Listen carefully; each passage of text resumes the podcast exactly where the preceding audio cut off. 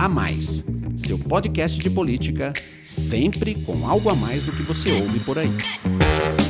Olá, tem início agora mais um podcast A Mais, o seu podcast de política sempre com algo a mais. O assunto hoje é a América do Sul. Os nossos vizinhos têm vivido dias bem movimentados nas últimas semanas, com eleições presidenciais na Argentina, Uruguai e Bolívia, além de protestos em massa no Chile e no Equador. Eu sou Rafael Lisboa, diretor da FSB Comunicação, e vou conversar com Alon Feuerwecker e Alexandre Borges, analistas políticos da FSB, para entender os impactos desses acontecimentos na região e de que maneira afetam diretamente o Brasil. Vamos debater aqui os últimos resultados eleitorais e também a instabilidade causada pelas manifestações populares. No caso do Chile, a mobilização chegou a reunir num único dia mais de um milhão de pessoas nas ruas de Santiago. Vamos começar o nosso bate-papo então pela eleição na Argentina. Com a vitória no primeiro turno do candidato de oposição, Alberto Fernandes, que tem como vice a ex-presidente Cristina Kirchner, o peronismo volta ao poder. A derrota do atual presidente Maurício Macri, cujo governo tentou implementar uma agenda econômica mais liberal, já era esperada desde o resultado das prévias eleitorais de agosto. Alon, como é que você explica o resultado da eleição argentina? Há quatro anos, Maurício Macri e suas propostas liberais e reformistas saíram vitoriosos das urnas, pondo fim a 12 anos seguidos de kirchnerismo. O que aconteceu com o capital político de Macri para, no intervalo de apenas um mandato, permitir o retorno à Casa Rosada da chapa da ex-presidente Cristina Kirchner, que é investigada em processos de corrupção? Olá, Rafael. Olá, Alexandre. Olá, ouvintes. Toda eleição precisa ser analisada sobre os aspectos da economia, naturalmente, mas também da política. Na Argentina, a economia não vai bem, a inflação ainda é uma inflação alta, você tem uma crise cambial e você não tem uma, uma, uma situação de bem-estar. Segundo o Maurício Macri, ele precisaria de mais tempo para que o programa econômico dele desse resultado. E aparentemente a população argentina não esteve de acordo em dar mais quatro anos para o Maurício Macri. Mas ali também tem outro aspecto, que é o aspecto político. É muito difícil os peronistas perderem uma eleição na Argentina quando eles estão unidos. O Macri ganhou a eleição passada também porque os peronistas estavam divididos depois de um longo período de governo, se não me engano, de 2002 até 2015, quer dizer, 13, quase 14 anos de governo, que foi mais ou menos o tempo que o, que o Partido dos Trabalhadores ficou no poder também aqui no Brasil. Então, essa permanência no poder longa gera uma fadiga de material e um desgaste. E o Macri se aproveitou disso e das divisões internas do Partido Peronista. Mas como os resultados que ele entregou não foram assim tão brilhantes, ele acabou perdendo a eleição também porque a Cristina Kirchner fez uma manobra, uma operação política inteligente. Em vez de sair ela candidata como ela como candidata a presidente, lançou ali o Alberto Fernandes candidato, que é considerado um peronista ou um kirchnerista moderado. Então os peronistas se uniram em torno do Alberto Fernandes e ficou muito difícil para o Macri. E mesmo assim, se você olhar os números finais, o Macri não teve um mau desempenho nas urnas. Ele chegou a fazer 41% do, do voto, o que era muito mais, pelo menos 7, 8 pontos a mais do que as pesquisas davam para ele. E é justamente sobre esse desempenho do Macri, que não foi assim tão distante do desempenho do Alberto Fernandes, que eu vou conversar aqui com o Alexandre. Alexandre, apesar da vitória no primeiro turno, a diferença entre Fernandes e Macri foi de aproximadamente 7 pontos percentuais, 48% dos votos contra 41%. O que indica uma Argentina ainda bem polarizada. Eu queria que você falasse um pouco sobre o desafio do novo presidente em administrar um país dividido politicamente e que precisa superar a grave crise econômica e social que inclui recessão, inflação, desvalorização do peso e aumento da pobreza. Rafael, Alon, ouvintes, olha, é realmente uma eleição com muitas lições e que a gente deve realmente prestar atenção. Primeiro, pelo desempenho do Maurício Macri, que é vamos dizer, para usar um, um, compasso brasileiro, ali um tucano, vai, um centrista, e alguém que não conseguiu entregar muitos dos resultados que ele prometeu, mas também alguém que fez, somente na reta final, muitas concessões, congelamento de preço, moratório, fez muitas concessões a agendas que seriam do, da esquerda, que seriam dos seus adversários. Então tem algumas regras, a política não é a ciência exata, mas tem algumas regras que normalmente funcionam. E uma é, se você começa a usar as políticas do seu adversário, que, as políticas que ele defende, a mensagem que fica para o eleitor é que o seu adversário é, é, é, tem razão. Então, se é para implementar aquele tipo de política, se entregue o poder para o especialista, se entregue o poder para quem sabe fazer aquilo, que sempre defendeu aquilo e não defendeu apenas semanas antes da eleição. Então, isso é uma, é uma, uma lição interessante que fica. E até me lembrou uma matéria que saiu no New York Times em junho desse ano, é, de um estudo de um professor de Harvard, que ele dizia o seguinte: em política, pedir desculpas é para perdedor. E ele dizia, ele fez um estudo mostrando algumas simulações, alguns cenários de situações onde, quando os políticos eram, sofriam todo tipo de acusação e eles se desculpavam, eles acabavam com menos capital político do que aqueles que mantinham sua posição e tentavam se defender, batiam no peito, diziam que estavam corretos até o final. Uma regra que o Nelson Rodrigues provavelmente defenderia. Enfim. Então, é, e que também serve para a política. É, o, o, que fica de uma lição para o Macri é, e talvez até um pouco para o Sebastião Pinheiro, a gente vai acabar falando de Chile também, é que você tem que tomar muito cuidado nas correções de rota e de rumo é, para não parecer que você está reconhecendo, nem que seja tacitamente, que o seu adversário é que tinha razão. E se você fizer isso, é capaz de você estar, tá, na verdade, fazendo campanha para o seu adversário entregando o poder para ele. Inclusive, só para pegar uma carona nessa, nessa fala do Alexandre, Muitos setores conservadores de direita aqui no Brasil defenderam que o Macri é, não se fortaleceu o suficiente porque não aplicou o programa liberal de uma maneira mais radical. Agora, a gente jamais vai poder comprovar isso, né? Sim. Jamais vai poder checar isso, porque. Não tem história alternativa. É, você, né? você dizer que alguma coisa aconteceu porque algo deixou de ser feito, jamais é, poderá, ser nem comprovado nem negado ainda sobre a vitória da chapa Alberto Fernandes e Cristina Kirchner, Alexandre. Como é que você acha que esse resultado da eleição pode afetar a relação do Brasil com a Argentina? Levando em consideração que a Argentina é o nosso terceiro parceiro comercial mais importante e o presidente Bolsonaro, que sempre foi muito crítico a essa dupla, a Cristina Kirchner e Alberto Fernandes, é, se manifestou logo depois do resultado da eleição, lamentando a vitória dos dois. Como é que você acha que então que esse resultado pode afetar a relação entre os dois países vizinhos? Olha, se a gente for olhar o histórico do que tem sido feito aí nos primeiros meses do governo Bolsonaro, a gente tem que separar a retórica, principalmente a retórica para as redes sociais, do que acontece de fato em termos de política pública. Então, em termos de política pública, eu acho difícil que haja um cavalo de pau, que haja algum tipo de, de mudança brusca a ponto de afetar muito diretamente o comércio entre os dois países. Agora, em relação à retórica, é, é bom lembrar que o governo Bolsonaro é, tem, de uma maneira recorrente, usado como narrativa política a história de: olha, se vocês me criticarem, o PT pode voltar, a esquerda pode voltar. Isso é um argumento recorrente.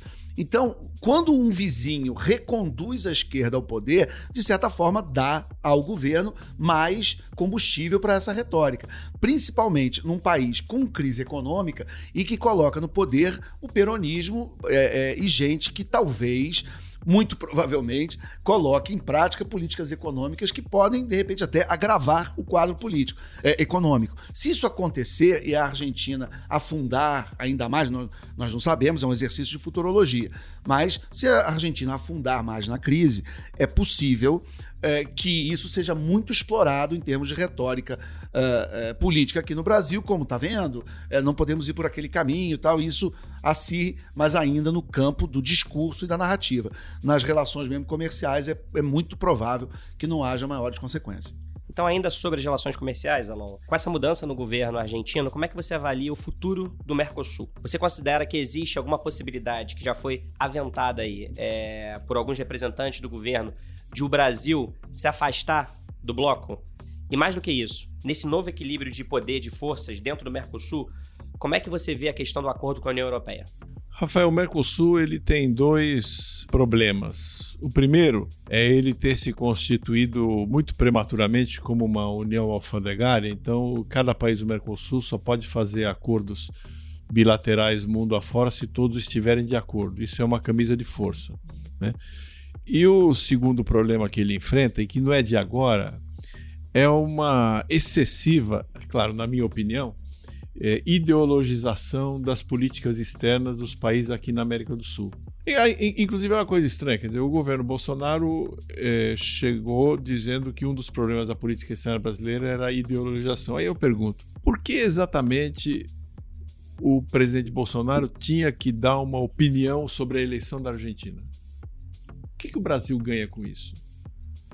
Aí o que, que aconteceu? O, o, presidente Bolsonaro foi lá e advertiu a Argentina contra a volta do kirchnerismo. Aí o que, que o Alberto Fernandes fez? Ele veio aqui visitar o Lula em Curitiba, o ex-presidente Lula. Aliás, o que, que a Argentina tem a ver com o fato de o presidente, ex-presidente Lula estar tá preso ou estar tá solto, ser inocente, ser culpado? Então essas relações entre os países da América do Sul estão algo deterioradas por causa da falta de limites entre o que é a disputa política ideológica e o, e o, que é as relações entre os países. Né? O Brasil não pode abrir mão do mercado argentino. O mercado argentino, a Argentina, se não me engano, é o terceiro maior parceiro comercial do Brasil. Nem a Argentina pode abrir mão do, do mercado brasileiro. Então eu acredito, como o próprio Alexandre falou, que vai chegar ao entendimento. Agora, o primeiro movimento que talvez pudesse ser feito aqui na América do Sul é o seguinte: cada país cuida do seu nariz e ninguém se mete na vida do outro.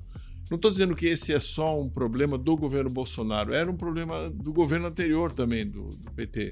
A esquerda também usou as relações internacionais da América do Sul para promover os seus aliados políticos por esses países.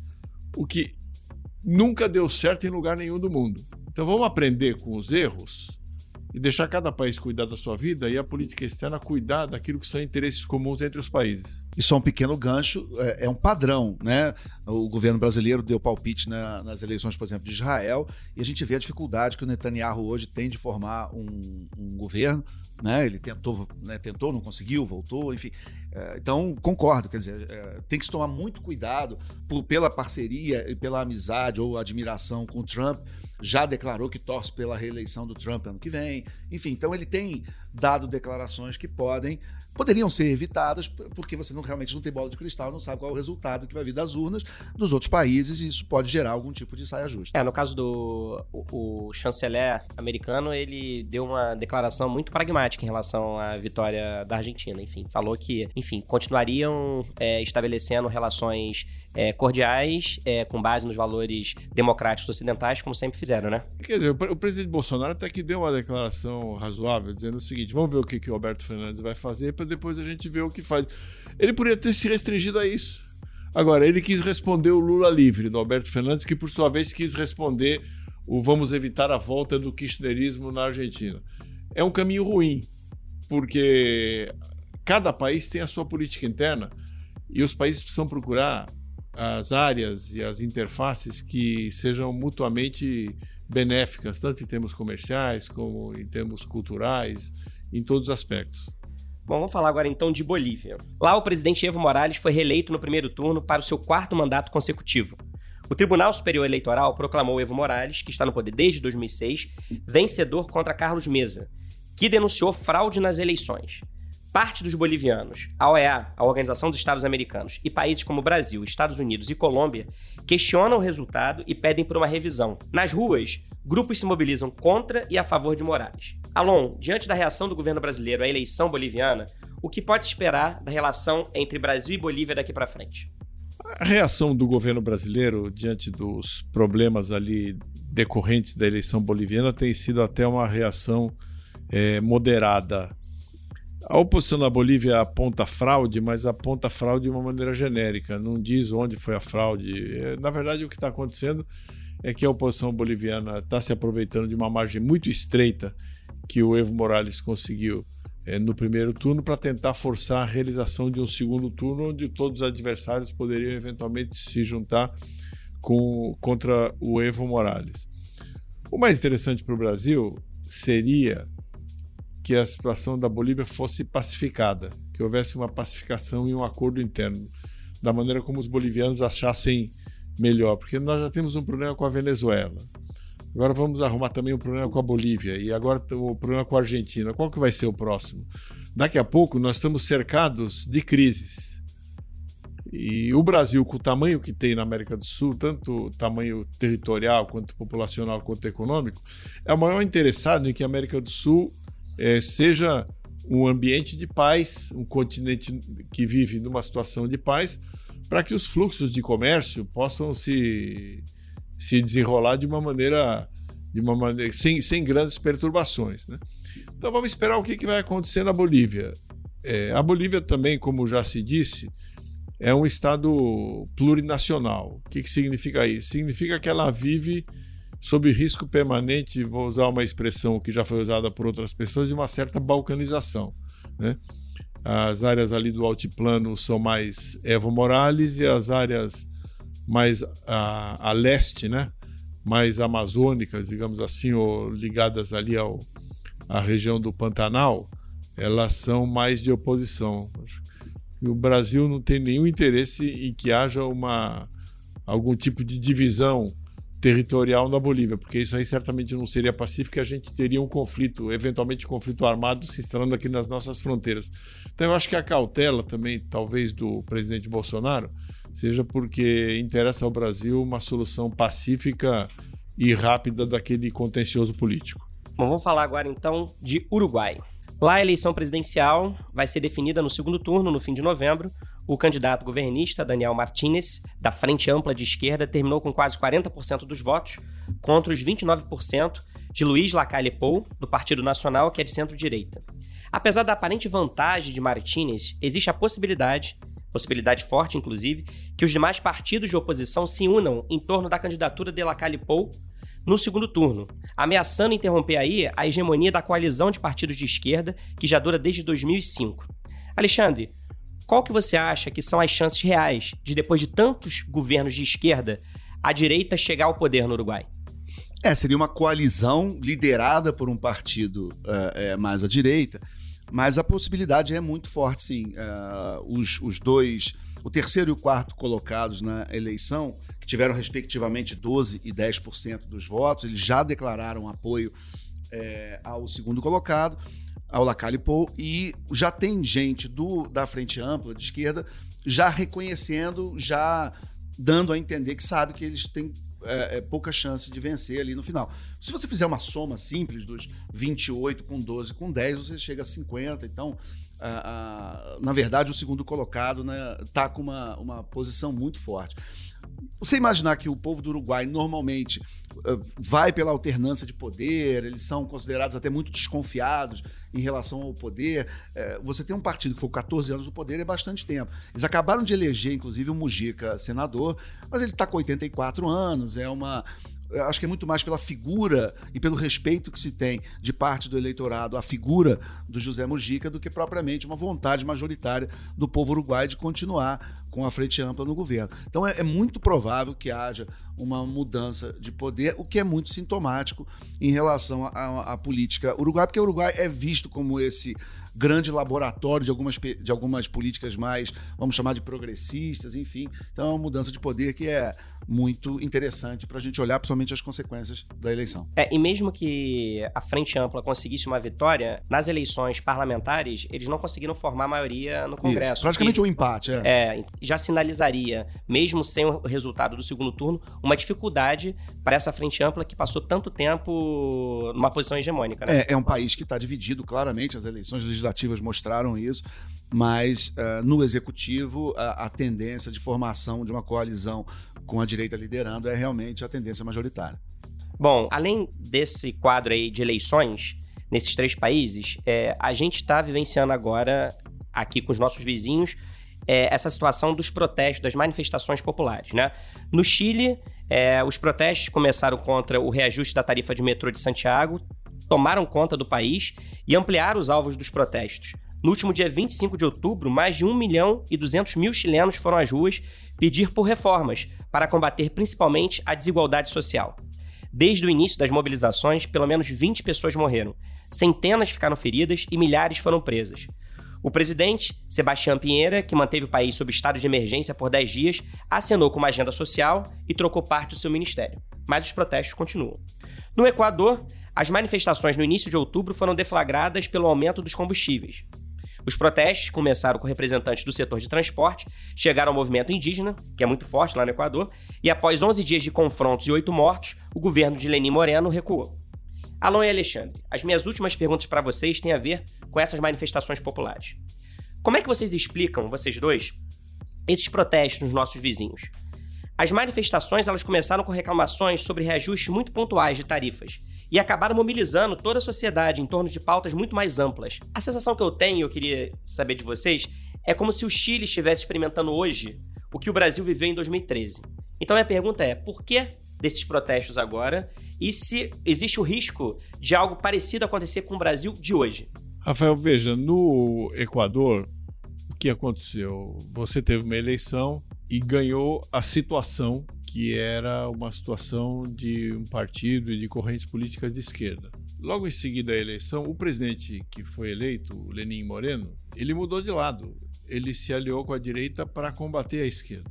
Isso gerou uma situação de insegurança e de insatisfação é, na base tradicional que havia eleito Lenin Moreno e que era um caldo de cultura para algum tipo de rebelião. E aí, quando o preço dos combustíveis foi aumentado de uma maneira muito forte por causa do fim dos subsídios, isso aí explodiu. No Chile, o que você tem. Para falar um pouco sobre o Chile, eu vou falar do Uruguai e da Argentina de novo. Olha o que aconteceu no Uruguai e na Argentina.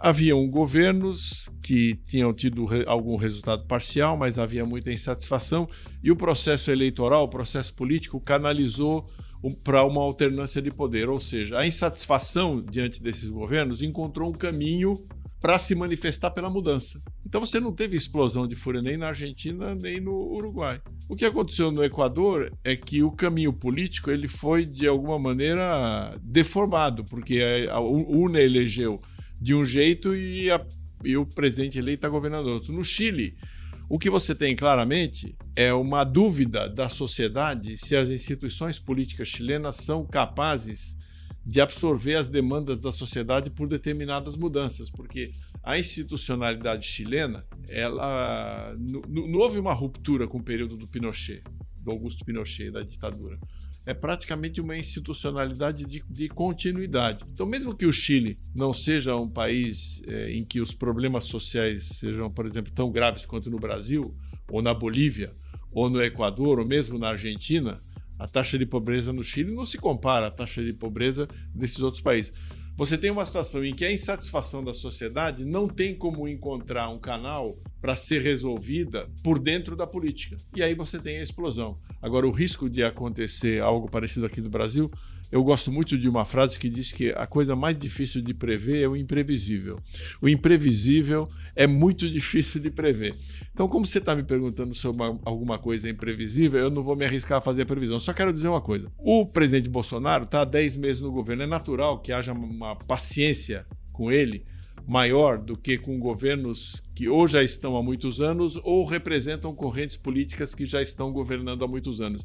Correndo o risco de querer prever o imprevisível, eu digo que a probabilidade de acontecer algo parecido aqui no Brasil no curto prazo é relativa, a não ser que o governo faça uma maluquice. Então, se aumentar o combustível mais de 100%, como aconteceu no Equador, provavelmente haveria uma reação.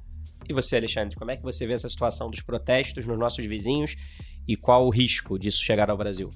Vamos lá. É, são, é, um fenômeno interessante porque o Chile, evidentemente, é o nosso único país de primeiro mundo na América do Sul, né? Então é interessante você olhar num continente tão pobre, o nosso primo rico é, você, está... esque, esqueceu do Uruguai, que era chamada Suíça da América Latina. Pois é, né? Ah, Venezuela já foi a pequena Veneza, né? Então, você vê como é que as coisas vão mudando com o tempo, né? Mas o Chile, ele. Você vê também esse jogo de narrativas, né? Você vê o pessoal, é, é, tanto a, a, esquerda vendo é, uma crítica ao neoliberalismo ou uma continuidade é, é, é, enfim, de, de, de, que, que, iria até lá atrás ao, ao, Pinochet, como muito bem mencionado pelo Alon, e você tem uma, um, uma narrativa mais à direita dizendo que são, uh, são movimentos instrumentalizados por cubanos, venezuelanos, agentes externos, que seria uma coisa quase que uma o Foro de São Paulo, né? enfim.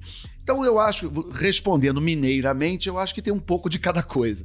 Eu acho que tem é, parte de uma, de uma insatisfação de classe média, como a gente viu aqui no Brasil em 2013, que não, não, não é uma, um tipo de, de manifestação uh, de classes mais baixas, é um pessoal mais ideologizado, que viu ali uma oportunidade, como houve aqui no Brasil esse ano, uma, algumas manifestações com pautas de educação, enfim, que você olhava e via que eram manifestações bem de classe média, uma coisa mais ideologizada, mas tem um milhão de pessoas na rua, então é, é, alguma coisa ali está acontecendo. A estratégia que o Sebastião Pinheiro, presidente do, do, Chile, adotou, lembrando um pouco do que eu tinha falado antes em relação ao Macri, é fazer uma série de concessões, mudar todos os ministros é, é, e várias vezes a população pedir desculpa, dizendo que estava errando. Tal. Isso não costuma dar certo. Normalmente, quanto mais você concede, mais você diz que errou e mais pede desculpa, mais você dá combustível para os seus opositores. Então, vai dar certo? Não dá para saber, eu também não vou entrar na futurologia, mas, no mínimo, a, o caminho que o Sebastião Pinheira adotou é arriscado. Se ele vai conseguir passar por essa crise concedendo tanto que ele está concedendo a, a, narrativa e também mudando seu governo e mudando a orientação é, é, e fazendo uma, dando uma resposta muito direta às manifestações como ele está dando, o futuro vai dizer. Mas a experiência mostra que é, no mínimo, um caminho muito arriscado. A chance disso chegar no Brasil também nós podemos questionar por quê? Porque a narrativa do governo é muito de canalizar os problemas em dificuldades de implementar as medidas uh, que foram promessas de campanha, às vezes por culpa do, do, do Judiciário, do STF, às vezes por culpa do Congresso. Né? A gente recentemente viu aquele vídeo que foi postado lá do leão com as hienas e tal. Então tem um monte de hiena que poderia estar atrapalhando o governo.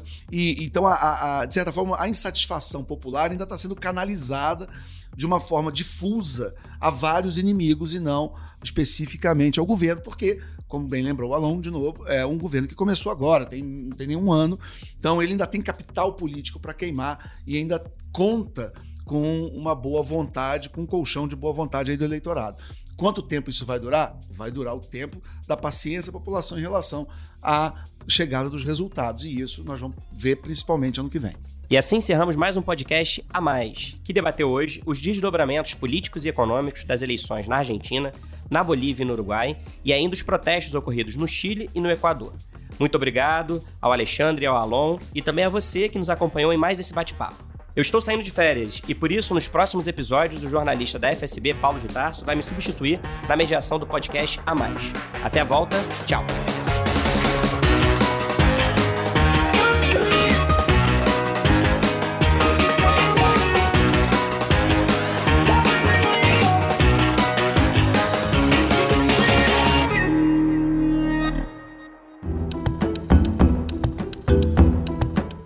Edição Guilherme Baldi. Esse podcast é uma produção FSB Comunicação.